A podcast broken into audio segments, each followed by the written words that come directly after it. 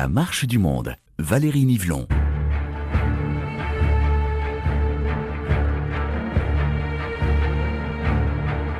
Bienvenue dans votre émission consacrée à l'appel du 18 juin, lancé par le général de Gaulle en 1940.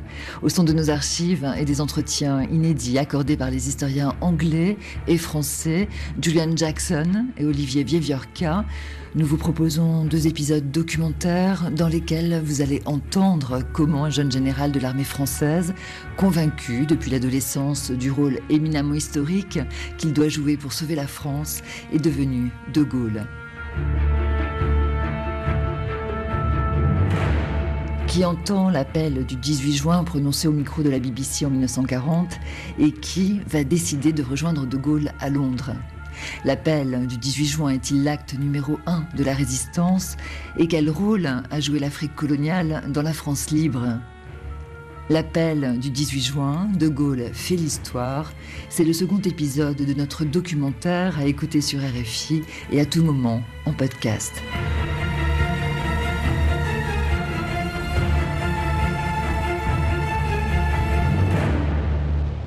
Le gouvernement français, après avoir demandé l'armistice, connaît maintenant les conditions dictées par l'ennemi. Il résulte de ces conditions que les forces françaises de terre, de mer et de l'air seraient entièrement démobilisées, que nos armes seraient livrées, que le territoire français serait totalement occupé et que le gouvernement français tomberait sous la dépendance de l'Allemagne et de l'Italie.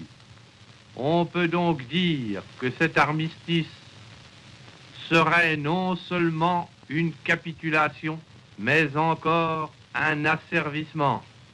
Or, beaucoup de Français n'acceptent pas la capitulation ni la servitude. Ces raisons qui s'appellent l'honneur, le bon sens, l'intérêt supérieur de la patrie. Il est clair que l'appel du 18 juin a été assez peu entendu. Olivier Viverquin, spécialiste de la Deuxième Guerre mondiale. Il n'en reste pas moins vrai que dès l'automne 1940, on commence à parler des de gaullistes.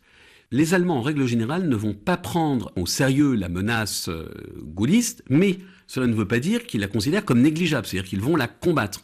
Il va y avoir une très forte répression de la part des Allemands, et une répression qui est quasiment euh, immédiate. Ce qui veut dire que l'inconnu de juin 1940 va devenir une voix extrêmement importante dès l'automne. Oui, il est une voix euh, pendant quatre ans euh, et jusqu'à la fin. Julian Jackson, biographe de Charles de Gaulle. Nous connaissons tous le visage de De Gaulle, physique un peu étrange. Il est très grand, il est, il, avait lui-même, je crois que quelquefois, il, a une phrase lui-même où il dit, j'ai pas un physique qui plaît. Il est un peu bizarre euh, physiquement, mais euh, les Français n'avaient n'avaient aucune idée. Euh, de son apparence physique. Et ça donnait des difficultés aux, aux caricaturistes de Vichy. Parce que comment montrer ce général qui était le général Félon, l'ex-général de Gaulle. Donc quelquefois, on lui montrait comme le général micro. On ne montrait pas un visage parce qu'on ne connaissait pas le visage. Donc on montrait un visage caché par un micro, et c'était utile que le visage était caché par le micro. Donc euh, oui, il était une voix avant d'être euh, euh, physiquement connu, si vous voulez parler français.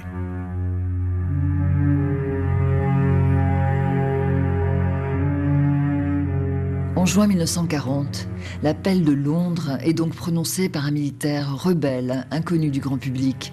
Un appel ignoré par le maréchal Pétain, signataire de l'armistice, pour qui De Gaulle est un ambitieux et un arriviste. Mais celui qui invite les Français à venir le rejoindre en Angleterre pour continuer à se battre, est-il celui qui inspire les mouvements de résistance sur le territoire français? De Gaulle n'est pas l'individu qui déclenche la résistance intérieure. Lorsque l'on voit des Edmond Michelet, euh, des Claude Bourdet, des Henri Freinet pour le mouvement combat, des Philippe Vianney pour défense de la France, on voit bien que ce n'est pas parce qu'ils ont reçu la lumière de Londres qu'ils se disent ah oui je vais faire un mouvement de résistance. Non, c'est un choix, un choix. Ils créent un mouvement de résistance en vertu d'une réflexion qui est la leur, qui est une réflexion d'ailleurs extrêmement hexagonale, extrêmement métropolitaine, et dans laquelle l'appel du 10 juin ne joue quasiment aucun rôle. Et le 28 juin 1940, sur les ondes de la BBC, ce n'est pas l'organisation des Français résistants que De Gaulle annonce, mais bien l'organisation des Français libres. L'engagement qu'a pris aujourd'hui le gouvernement britannique en reconnaissant dans ma personne le chef des Français libres a une grande importance et une profonde signification cet engagement permet aux Français libres de s'organiser pour continuer la guerre aux côtés de nos alliés. Cet engagement signifie que l'effort des Français libres et celui de nos alliés ne feront qu'un jusqu'à la victoire. Je décide ce qui suit. Premièrement, je prends sous mon autorité tous les Français qui demeureront en territoire britannique ou qui viendront à s'y trouver. Deuxièmement, il sera formé immédiatement ici une force française terrestre, navale, aérienne. Cette force sera composée pour l'instant de volontaires cette force concourra d'abord à toute résistance française qui se fera où que ce soit dans l'Empire. J'appelle tous les militaires français de terre, de mer et de l'air à venir s'y joindre. J'invite à s'y enrôler tous les jeunes gens et tous les hommes en âge de porter les armes. La France libre n'a pas fini de vivre. Nous le prouverons par les armes. Ce qui est intéressant dans ce discours, c'est qu'il insiste sur le volontariat. Il y a des milliers de Français en armes au Royaume-Uni à l'époque. Olivier Vivorca. Pourquoi? Parce que toute une partie euh, de la troupe qui avait été expédiée en Norvège en avril 1940 a été rapatriée en Angleterre. On le voit bien, il refuse euh, la coercition. L'engagement dans la France libre va reposer sur le volontariat. Et donc la très grande majorité des hommes euh, eh va revenir en métropole. Donc De Gaulle n'a absolument pas les moyens de faire euh, ce qu'il annonce. Euh, beaucoup de militaires qui se trouvent sur le sol britannique pensent à leur famille, pensent à leur avenir, pensent à leurs biens, pensent aussi que la guerre est finie. Et si le grand patriote, le maréchal Pétain, disait que la France avait été vaincue, pourquoi est-ce qu'il aurait dit si ce n'était pas vrai? Julian Jackson. Et donc, je crois que De Gaulle, euh, c'était presque impensable, impensable que beaucoup de gens auraient pu le rejoindre. Les Français étaient euh, abasourdis, étourdis, euh, désemparés par la défaite de 40. Toutes les images que tout le monde connaît de l'exode, ces millions de personnes qui fuient les Allemands. Ils ont très peur des atrocités allemandes, etc. Donc peut-être 6 millions de personnes ont pris la route pour fuir les Allemands, traverser la Loire, aller au sud de la France, etc. Et donc c'était des débâcles, c'était la fin du monde. Et il fallait vraiment avoir une euh, force de conviction de croire à ce que disait De Gaulle. Et donc, euh, il faut beaucoup de courage, effectivement, pour s'engager dans la France libre. Ce qui veut dire qu'il eh y aura euh, assez peu euh, d'élus assez peu de Français qui vont sauter au départ le pas. Hein. Il ne faut pas oublier que s'engager dans la France libre n'est pas anodin. À commencer d'ailleurs pour le général de Gaulle, condamné à mort par contumace, dégradé, c'est bien confisqué. Bon, donc il y a un coût.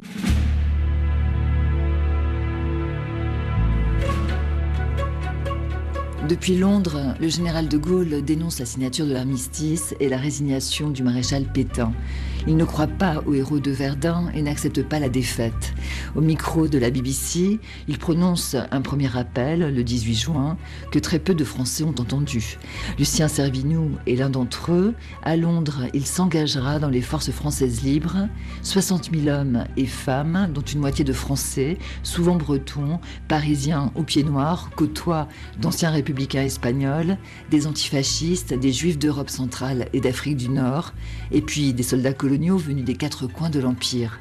Mais tous n'ont pas entendu l'appel du 18 juin à la radio, comme le raconte Lucien Servinou, aujourd'hui disparu. J'ai été élevé par mes grands-parents. Ma grand-mère était chef de gare. Lorsque la France s'est rendue, euh, durant cette période de, la guerre, les lignes téléphoniques ont disparu. Mais les lignes téléphoniques des chemins de fer demeuraient. Ma grand-mère était en communication avec les autres chefs de gare et savait que les Allemands se trouvaient à Saint-Brieuc. Et puis un soir, elle me dit, il y a un Français qui parle d'Angleterre et il demande aux Français de venir le rejoindre. Alors, j'ai entendu la moitié, la dernière moitié de l'appel du général de Gaulle. Alors, j'ai sauté sur mon vélo, la gare de Langalette, dont elle était chef de gare, était une gare rurale. Et c'était à 5 km d'une ville qui s'appelait Châteauneuf-du-Fou. Alors j'ai trouvé trois camarades de l'équipe de football et nous avons décidé de rejoindre De Gaulle. Un, d'entre eux, c'était le fils de, son père était l'agent du fisc dans, dans, domaine. L'autre était le, fils du coiffeur. Et le troisième était le fils du député. Il avait une voiture, une Citroën. Alors il nous a amenés à Concarneau. Et nous avons pris un bateau et nous sommes partis sur l'Angleterre. La mer était très houleuse dès le départ et est devenue de plus en plus houleuse. Et le patron, pêcheur, a décidé de, ne pas aller sur, euh, sur un port du sud de l'Angleterre, j'oublie le nom en ce moment. Et en mi-route, dans la nuit, il a changé de cap et nous nous sommes retrouvés le lendemain matin, vers 11 heures, euh, dans le sud de la France. Il y a du désespoir chez les jeunes de mon âge. D'abord, la France est battue, on est honteux, on a peur. Que vont faire de nous les Allemands? Je me souviens d'un professeur euh, à l'école qui euh, nous a dit, son mari était au front, et elle nous a dit, c'est une honte. Je, voudrais que mon mari revienne. Je ne veux pas que mon mari soit dans l'armée. Ça, ça nous avait scandalisé. Vous voyez l'état d'esprit que, nous avions. La guerre était perdue. Et d'un seul coup, cette personne, ce général dont on ne connaissait pas le nom, de Gaulle, nous dit Nous pouvons, nous avons perdu une bataille, nous n'avons pas perdu la guerre. Venez me rejoindre. Si vous habitiez dans le Rhin, vous n'alliez pas pouvoir faire quelque chose. Mais nous, nous étions en Bretagne. il y a des ports, il y a des bateaux. Et les bateaux s'en allaient sur l'Angleterre. Maintenant, il y avait l'espoir de faire quelque chose. Alors qu'auparavant, une heure auparavant, c'était le désespoir total. Qu'allons-nous faire? Maintenant, nous avons quelque chose que nous pouvons faire.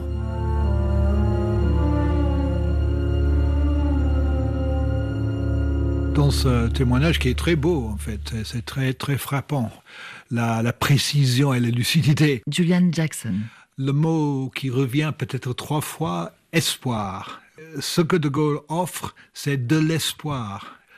Cette idée que tout n'est pas perdu parce que quelqu'un a dit qu'il y avait une autre possibilité. Parce que Pétain veut dire que c'est inévitable. On a été battu, c'est terminé il faut accepter, etc. C'est un discours de désespoir. Et donc ce mot espoir me semble très important. Deuxième chose qui me frappe, c'est le côté hasard. Euh, trois copains, euh, des copains de football. Euh, chaque cas, dans un sens, est individuel. Et ce jeune homme, qu'il était à l'époque, a eu le courage, mais a ressenti cette voix comme une possibilité de changer le monde. Il y a une troisième chose qui est où il se trouve géographiquement. C'est quand même important. C'est vrai qu'il y avait beaucoup de pêcheurs bretons, par exemple, parmi les premiers alliés. Et ça ne veut pas dire que les pêcheurs bretons sont plus patriotes forcément que la population française. Mais il y a la proximité, la possibilité qui compte. Ce qui est très étonnant aussi, c'est qu'à l'époque, Lucien Servinou le, le, rappelle encore une fois, De Gaulle est un inconnu de la grande majorité des Français. Et pour continuer de brosser cette légende naissante, j'aimerais un mot peut-être sur ce nom mystérieux de De Gaulle, euh, qui commence à, à, circuler euh, dans la France occupée et qui est souvent pris pour un pseudonyme. Oui. Parce que De Gaulle, ça fait référence oui, à la Gaule, c'est quand même oui. incroyable. C'est absurde. c'est incroyable, en fait. C'est trop beau. L'étymologie, en fait, de ce nom De Gaulle, ne vient pas de la Gaule. Et c'est vrai que parmi les premiers lettres qui arrivaient à Londres, les gens en France qui voulaient quand même faire contact avec ce De Gaulle mystérieux, inconnu, et donc ils voyaient des lettres quelquefois sur l'enveloppe, il était écrit que le général de Gaulle, BBC Londres, sans d'autres adresses, et, euh, et, arrivé, et, et qui arrivaient, qui sont dans les archives du BBC. Donc oui, c'est un hasard que la personne qui va sauver la Gaule, si vous voulez, s'appelle de Gaulle.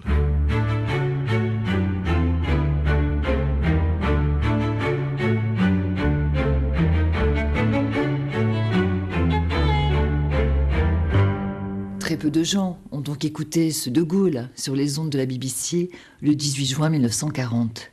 Mais un autre appel a suivi dès le 22 juin et la nouvelle circulait.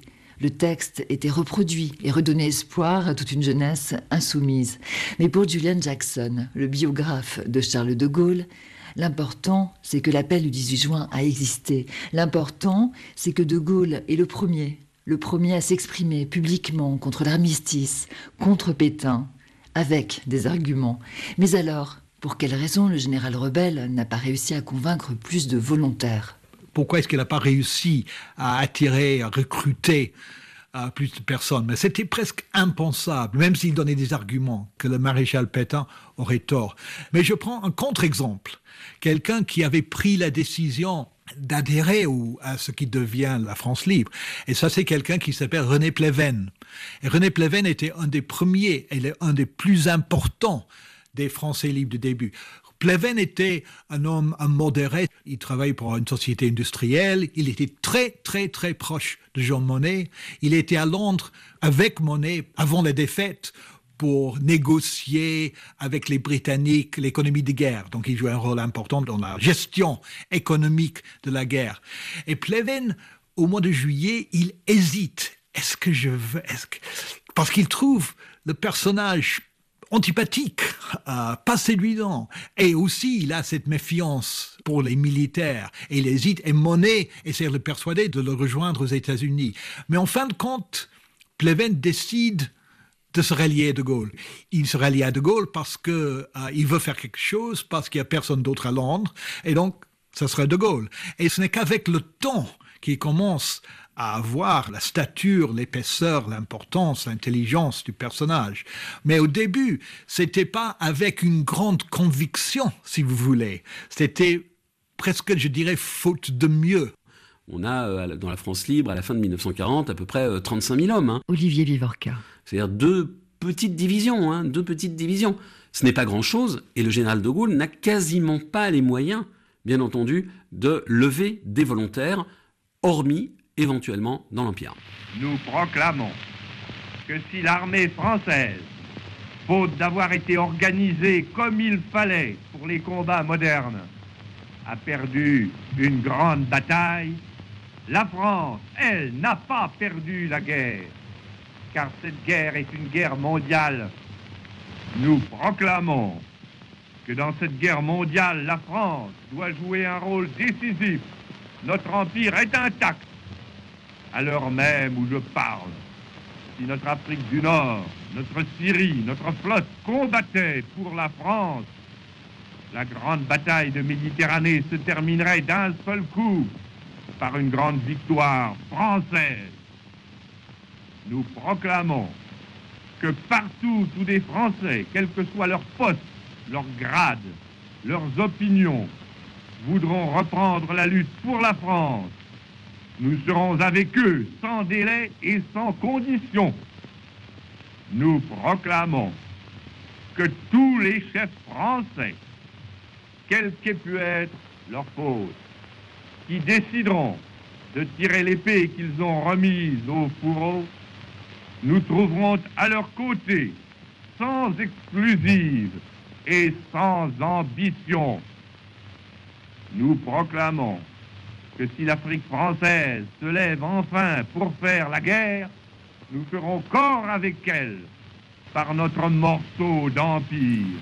L'appel à l'Empire du général de Gaulle, Olivier Viviorca, c'est un peu la première fois que de Gaulle s'intéresse vraiment aux colonies De Gaulle n'a jamais, je crois, cédé à la mystique coloniale, ça ne l'intéresse pas, parce que vous avez quand même une mystique coloniale, une mystique coloniale qui avait été développée par Lyotet. Euh, les colonies, c'est un endroit qui peut euh, faire rêver, malgré le, rapport d'assujettissement euh, imposé aux colonisés. C'est aussi un endroit où on a des guerres, hein. la guerre du Rif, euh, donc c'est un endroit aussi où on peut prendre du galon. Il connaît un petit peu l'Empire, hein. il a servi euh, au Liban, à, Beyrouth, mais je ne dirais pas qu'il y a cette mystique coloniale. Est-ce qu'il a une chance de le rallier cet empire? Et finalement, qui dans l'empire va être euh, sensible à l'appel, aux appels du général de Gaulle? Quelles sont ses possibilités? La France a, été défaite en métropole, donc on ne peut rien envisager en métropole. Euh, sinon, éventuellement, implanter des réseaux de renseignement, ce que va faire le, BCRA du colonel Passy. Donc la grande affaire, c'est l'Empire. L'Empire, c'est des hommes, donc on peut euh, lever des troupes. L'Empire, c'est des richesses économiques qui manquent cruellement au Royaume-Uni. C'est euh, du caoutchouc, c'est de l'or. Et puis l'Empire, c'est un intérêt géopolitique parce qu'il permettrait de contrôler ou d'aider à contrôler l'artère méditerranéenne. Il permet aussi de ravitailler, par exemple par Fort Lamy, euh, au Tchad, par euh, l'aviation donc, euh, de ravitailler l'Égypte, qui va être menacée par l'Africa Corps de Rommel. Ces trois éléments, réservoir de troupes et de main-d'œuvre, réservoir de matières premières et intérêt géopolitique, ces trois éléments expliquent que De Gaulle essaye de faire basculer l'Empire de son côté. Donc il ne va y avoir que des bouts d'empire qui vont se rallier. Alors, des confettis d'abord, les nouvelles Hébrides, Tahiti, et puis un plus gros morceau avec euh, le Tchad, Félix Eboué euh, au Tchad, le Cameroun et euh, le Congo-Brazza. Il fallait aux Français trahis mais insoumis à la fois un signe et un chef. De le 18 juin 1940, nous avons compris que la France trouvait l'un et l'autre en la personne du général de Gaulle, et c'est sans discussion, car on ne discute pas le destin de la patrie. La voix de Félix Eboué, gouverneur du Tchad. Il est le premier à rallier De Gaulle en Afrique équatoriale française.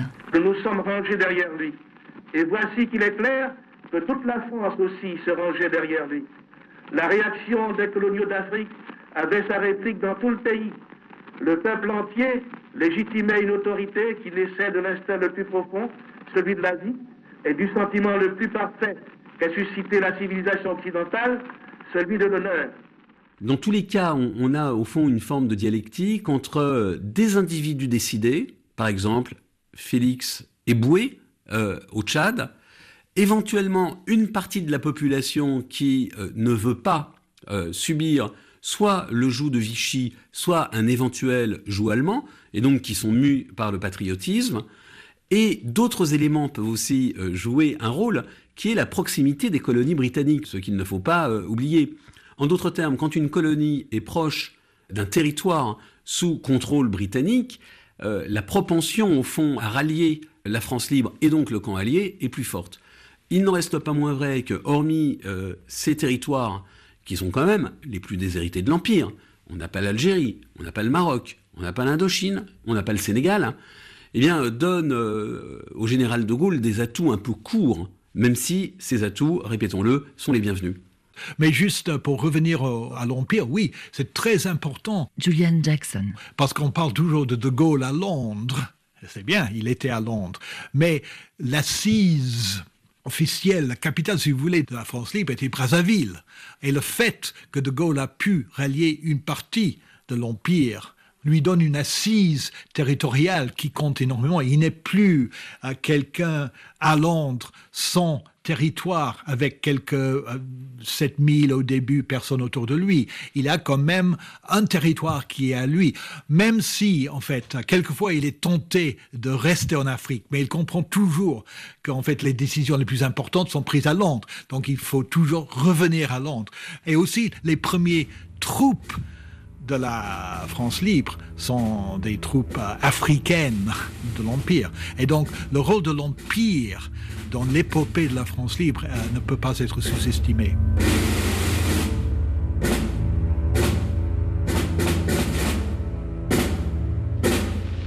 Oui, nous avons subi une grande défaite. Un système militaire mauvais.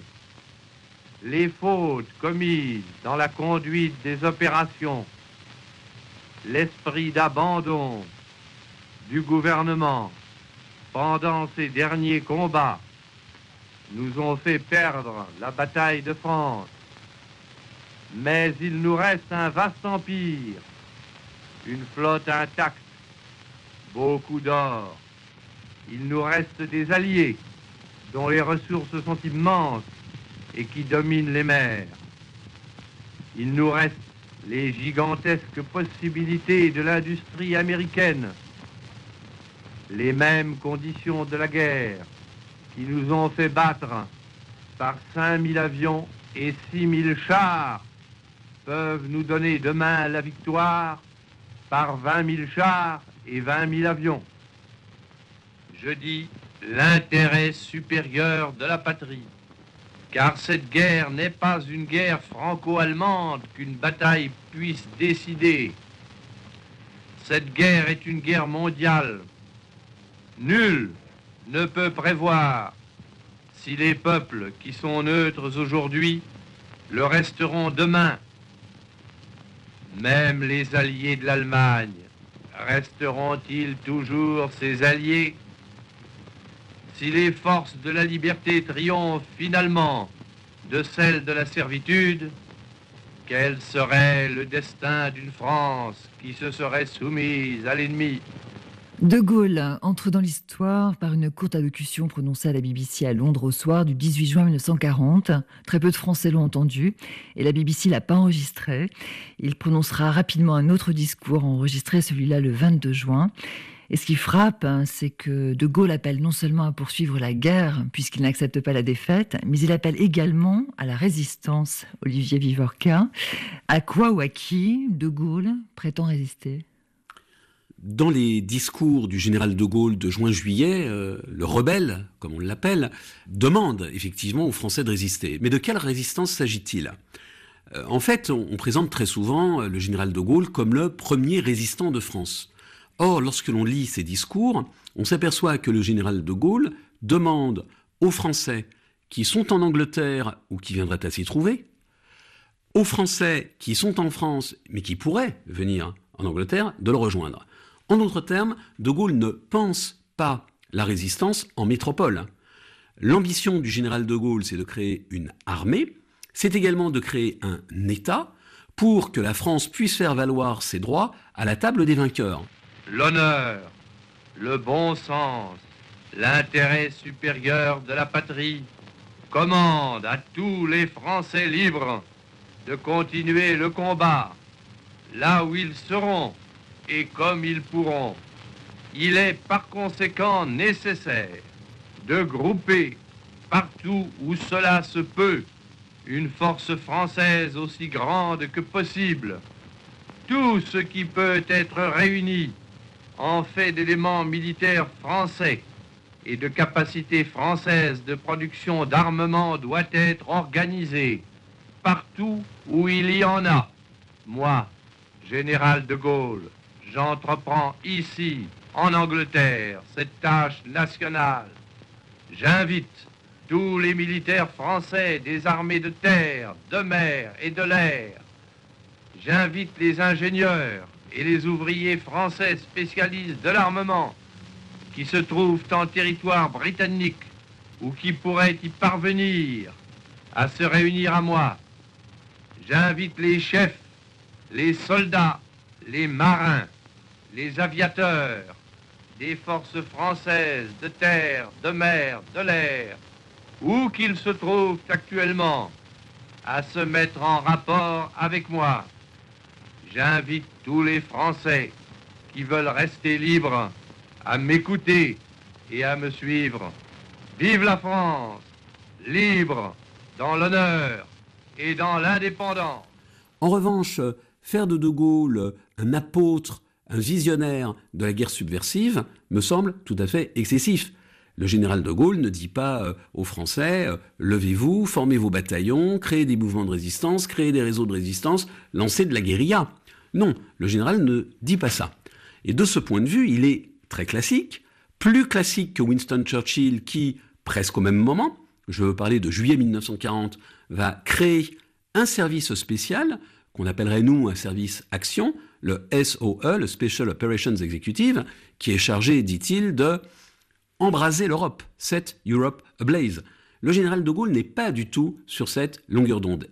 Churchill, il ne voyait pas les ambitions politiques de De Gaulle. Julian Jackson. Il voyait en De Gaulle quelqu'un qui pourrait rallier quelques militaires, qui pourrait jouer un rôle auprès des Alliés, auprès des Alliés, mais pas séparé des Alliés, parce que De Gaulle, il voulait être avec les Alliés, mais pas absorbé dans les Alliés, parce qu'il voulait défendre les intérêts de la France, et il fallait les défendre autant des Britanniques que des Allemands, parce que ces alliés ont toujours des visées sur vous. Il est très cynique, si vous voulez, de Gaulle, sur le fait que les États n'ont pas d'amis.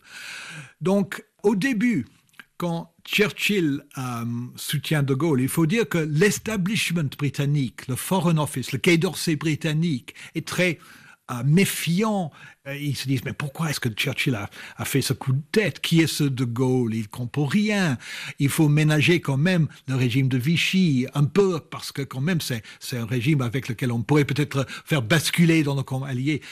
Mais avec le temps, De Gaulle devient incontournable parce que les résistants en France le reconnaissent. à ce moment-là, le Foreign Office, pour des raisons pragmatiques, disent oui, en fait, il commence à compter. Et donc, il faut jouer avec lui.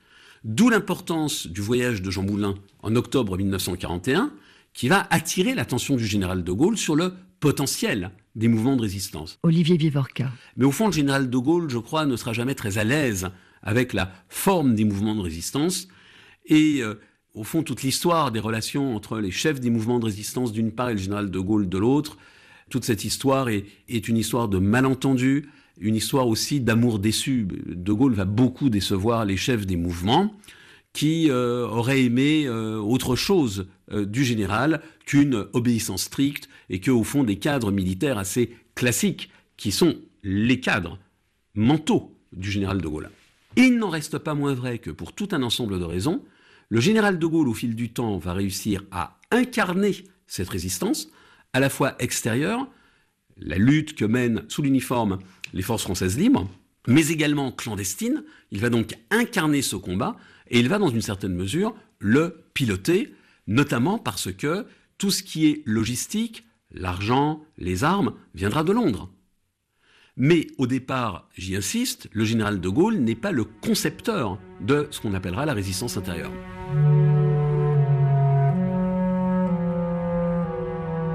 À 50 ans, De Gaulle est un jeune général visionnaire dont les écrits remettent en question les stratégies militaires de ses aînés. À l'école de guerre, ses supérieurs le trouvaient d'ailleurs particulièrement arrogant, voire insupportable. Mais ce qui se dessine surtout dans ses livres, notamment Le fil de l'épée, c'est sa vision autoritaire du chef et sa dévotion pour la patrie.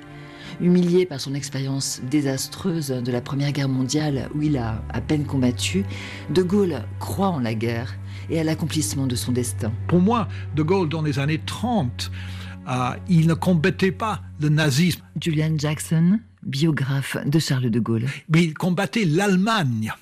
Il combattait l'Allemagne éternelle, l'Allemagne qui était l'ennemi héréditaire de la France. Et pour lui, le régime nazi, c'était un avatar, en fait, de ce germanisme permanent. Il y a, je cite dans mon livre, un déjeuner avec euh, Churchill, il me semble que c'était à la fin de 40, à Checkers, qui était la, la maison de campagne, si vous voulez, des premiers ministres. Et Churchill, autour de la table avec De Gaulle, dit, ah oui, il faut combattre le nazisme, etc.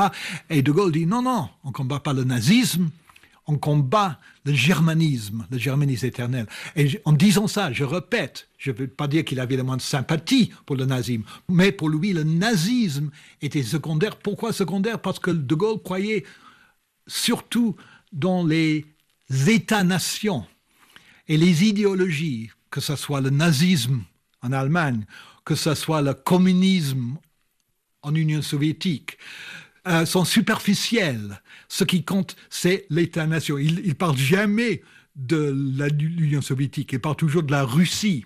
C'est très connu. Et donc, parce que De Gaulle est un nationaliste dans le sens où il croit à la réalité fondamentale de la nation. En lançant son appel le 18 juin, Charles de Gaulle impose son idée de la guerre qu'il voit mondiale, son idée de la France qu'il voit éternelle, et son idée de lui-même qu'il voit comme un chef de guerre, et peut-être déjà comme un chef d'État. Mais l'appel du 18 juin est-il également l'acte de naissance du gaullisme? Incontestablement, le 18 juin est un acte extrêmement important. Il faut quand même souligner que vous avez d'autres appels en juin 40. Euh, vous avez un ministre belge qui va aussi euh, lancer son appel, personne ne s'en souvient. Donc là, le général de Gaulle va quand même réussir, par cet appel, à donner naissance d'abord à ce qu'on appelle le gaullisme de guerre. Il n'était pas évident que cet homme relativement inconnu tienne la distance. Or, il la tient. Pourquoi? Parce qu'il y a une vision, la France n'est pas seule, la guerre va être mondiale, et parce qu'il y a un rejet, et un rejet intransigeant. Là, ça pose un problème, parce qu'on voit bien que dans certains moments historiques, il faut composer, il faut des compromis. Si Jules Ferry n'avait pas réussi à passer des compromis avec la droite orléaniste, eh bien la Troisième République n'aurait pas pu s'enraciner. Donc il y a des moments où il faut faire des compromis. Et il y a des moments où, au contraire, il faut être intransigeant. Et le 18 juin est un acte intransigeant. Et c'est parce que, justement, De Gaulle, du début à la fin, a manifesté son intransigeance à l'égard de Vichy qu'il va pouvoir capitaliser sur ce refus, qui est à la fois, je dirais, euh, un acte de bon sens, mais également un acte de foi. Un acte de bon sens parce que De Gaulle euh, connaît son pétain, mais un acte de foi parce qu'on ne sait pas du tout ce qui va se produire. De Gaulle ne connaît pas Hitler. Quelles sont les intentions de Hitler vis-à-vis de la France? Est-ce que Hitler, au fond, ne voudrait pas une forme de collaboration? Donc tout ça, De Gaulle l'ignore. Donc acte de calcul, oui, mais acte de foi, acte fondateur du gaullisme de guerre, justement par sa pureté cristalline et par sa résolution. Et c'est ce qui fait que les gens qui vont rallier le général de Gaulle après seront quand même entachés d'un péché originel qui aura été cette compromission avec Vichy, même s'ils s'en détachent. Ça, le général de Gaulle, au contraire, ne sera jamais victime de cette suspicion. Véritablement, l'acte du 18 juin est un acte fondateur du gaullisme de guerre il faut dire que De Gaulle n'aimait pas le terme gaullisme. Il l'utilisait très peu. Il n'aimait pas parler de gaullisme. L'idée de De Gaulle, c'était de dépasser les clivages. Il ne voulait pas d'étiquette politique. Donc, euh, je crois que le gaullisme, si ça veut dire quelque chose, c'est justement ce mélange d'idées sur deux choses que la France a un rôle important à jouer dans le monde et que ce rôle n'est impossible à, réussir sans un État fort. Et pour lui, l'État est essentiel. Et donc, la Ve République, justement, vient de cette idée que la France ne peut pas jouer le rôle que, selon De Gaulle, la France devrait jouer sans un État fort, avec un chef. Alors, du gaullisme politique, peut-être, l'idée d'un homme quand même qui est à l'époque euh, en dehors et au-dessus de tous les partis. Oui, ça peut être dans une certaine mesure le gaullisme politique, mais je pense quand même que l'acte du 18 juin est beaucoup plus fondateur pour le gaullisme de guerre que pour le gaullisme politique, qui ensuite va passer par les étapes du rassemblement du peuple français. Voilà, il va y avoir quand même toute une toute une chronologie qui va s'écouler entre 1940 et 1958, qui font que le gaullisme politique ne tiendra pas seulement à l'appel du 18 juin, même si bien évidemment il occupe dans la chronologie une place majeure.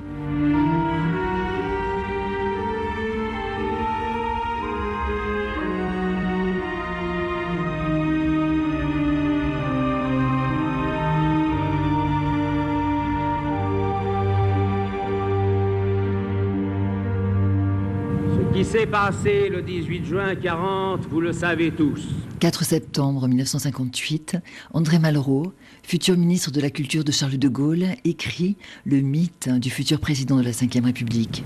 En face de l'un des plus grands désastres de notre histoire, dans la nuit où l'exode sans fin des charrettes paysannes emplissait nos routes sur le vaste fond des incendies, une voix s'éleva pour proclamer envers et contre tous que la France n'avait pas perdu la guerre. Et malgré tous ceux qui parlaient alors d'imprudence ou de folie, nous choisîmes d'obéir à la grande voix solitaire parce que nous y reconnûmes la voix même de la France.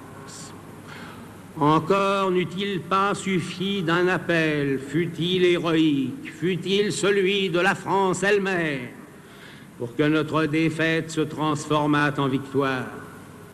Il y fallait aussi l'inflexible conscience de la continuité française. Il y fallait la fermeté qui opposa pour la première fois à Churchill le général de Gaulle qui n'avait pas encore 2000 soldats. La conscience qui a fait écrire au vieux lion d'Angleterre. Jamais je n'ai autant admiré cet homme qui osait entrer en conflit avec moi pour les droits de son pays écrasé, alors qu'il savait que si j'avais rompu avec lui, il n'aurait plus trouvé en Angleterre une pierre où reposer sa tête. Il y fallait la rigoureuse persévérance qui allait conduire notre armée du Tchad à Strasbourg, de l'Italie au Rhin et au Danube et celle qui allait faire du Comité français de libération nationale le mainteneur de la République. Hommage vibrant, s'il en est, rendu par l'écrivain André Malraux à De Gaulle, l'homme du 18 juin 1940. Malraux contribue-t-il à l'écriture du mythe euh, de Gaulle et de quelle façon? Qu'entendez-vous euh, dans ce discours euh, célébrant De Gaulle, Julian Jackson? Oui, en fait, Malraux a joué un rôle très important après la guerre dans la construction du mythe de Gaulle, après la guerre. C'est-à-dire les deux hommes se sont rencontrés en, en août 45 et Malraux est tout de suite séduit, si vous voulez, par le personnage. Et De Gaulle était impressionné par très très peu de gens et Malraux en était un. Et donc pendant la période euh, après-guerre, Malraux a joué un rôle très important aux côtés euh, de De Gaulle pendant la période de l'RPF. Il était le ministre de la Culture de De Gaulle pendant la Ve République. Il a écrit un livre tout à fait remarquable qui raconte sa dernière conversation avec De Gaulle qui s'appelle Les chaînes qu'on abat, qui est plus ou moins inventé, mais c'est beau. Peut-être qu'il y a une vérité poétique quelques mois avant la mort de De Gaulle. Oui, le côté mythique est très important, mais je crois que le, plus grand constructeur, si vous voulez, du mythe de Gaulle, ce n'est pas Malraux, c'est De Gaulle. Euh, c'est De Gaulle euh, dans ses mémoires de guerre après la guerre. Il y a cette période les gaullistes appellent la, traversée du désert. De Gaulle n'est plus au pouvoir, il a démissionné en janvier 46. Il y a une période du RPF qui n'a pas marché, et puis il est seul à Colombey à ruminer son passé. Euh, mais parce que c'est un quelqu'un qui est toujours très actif, il doit faire quelque chose, donc il commence à écrire ses mémoires de guerre. J'aimerais que vous reveniez sur euh, la façon dont De Gaulle lui-même écrit son histoire, écrit l'histoire de De Gaulle, écrit l'histoire de ces années 40, 41 jusqu'à la libération. Est-ce que De Gaulle a une certaine idée de Paris comme De Gaulle a une certaine idée de la France, Olivier Vivorca Oui, De Gaulle a une certaine idée de Paris, De Gaulle a une certaine idée de la France et De Gaulle a une certaine idée de lui-même. Euh, il est évident que les mémoires de guerre sont euh, un ouvrage absolument passionnant, il n'y a absolument rien d'intime dans les euh, mémoires de guerre. Comme le dit Malraux, euh, Charles n'existe pas. Il ne parle jamais de son épouse, euh, des enfants, sinon de manière extrêmement furtive, extrêmement fugace. On voit bien en même temps qu'il est très inquiet pour sa famille. Donc on a quand même de l'intime. On sait qu'il aimait beaucoup sa fille Anne, qui était handicapée. Donc c'est un homme qui est capable d'émotion, mais jamais cette émotion ne transfigure D'ailleurs, hormis dans les moments historiques, c'est-à-dire qu'il est ému quand il rentre à Paris, mais pas quand il rencontre euh, Eisenhower, euh, pas quand il rencontre Roosevelt. Ce n'est pas un homme dont l'émotion est enclenchée ou déclenchée par les individus. C'est un homme dont l'émotion est guidée par les moments historiques, par l'histoire. Il commence toute ma vie, je me suis fait une certaine idée de la France. Mais ce qui est fascinant dans les mémoires de guerre, après quelques hum, pages, un autre personnage apparaît. Donc il y a je me suis toujours fait une certaine idée de la France. Qui est je C'est l'écrivain. Et qui est cet écrivain? Cet écrivain, c'est Charles de Gaulle. Mais le nouveau personnage, c'est le personnage qui s'appelle De Gaulle. Et De Gaulle parle de De Gaulle à la troisième personne. Il y a même des passages où De Gaulle dit euh, Je voyais les foules qui acclamaient le général de Gaulle au Cameroun en octobre 40. Donc il est en train de regarder ce personnage historique qui lui échappe. Et donc, oui, il est le créateur dans un sens de son mythe, un personnage qui s'appelle De Gaulle. Donc il y a euh, ce personnage qu'il a sculpté depuis le début, un élément euh, tout à fait intéressant, c'est que lorsqu'il est prisonnier de guerre, hein, pendant la Première Guerre mondiale, eh bien, euh, personne ne l'a vu nu. C'est-à-dire qu'il a été toujours prendre sa douche seul. Il faut quand même avoir une singulière image de soi et de son futur et sa destinée pour se dire qu'on va éviter de se montrer dans le plus simple appareil à quelqu'un qui, dans 40 ans, pourra dire j'ai pris ma douche avec De Gaulle. Donc, cette idée justement de mettre à distance euh, l'individu, l'émotion, l'intimité est tout à fait euh, fascinant. Cela en fait euh, véritablement un personnage très impressionnant. Et donc, De Gaulle est presque saisi par cette image qu'il y a à notre De Gaulle. Et puis, il le met en scène dans ses propres mémoires de guerre.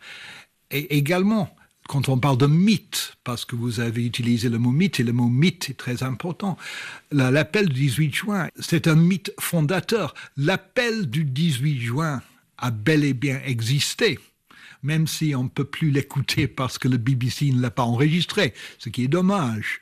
Et le fait que De Gaulle a refusé de réenregistrer donne une espèce de mystique, aura, si vous voulez, à ce discours qu'on ne peut plus écouter mais plus on célèbre, plus ça prend de l'épaisseur. Donc le côté mythique est très très important. Quel peuple mieux que la Grande-Bretagne et la France savent que rien ne sauvera le monde, sinon ce dont elles sont l'une et l'autre par excellence capables, la sagesse et la fermeté.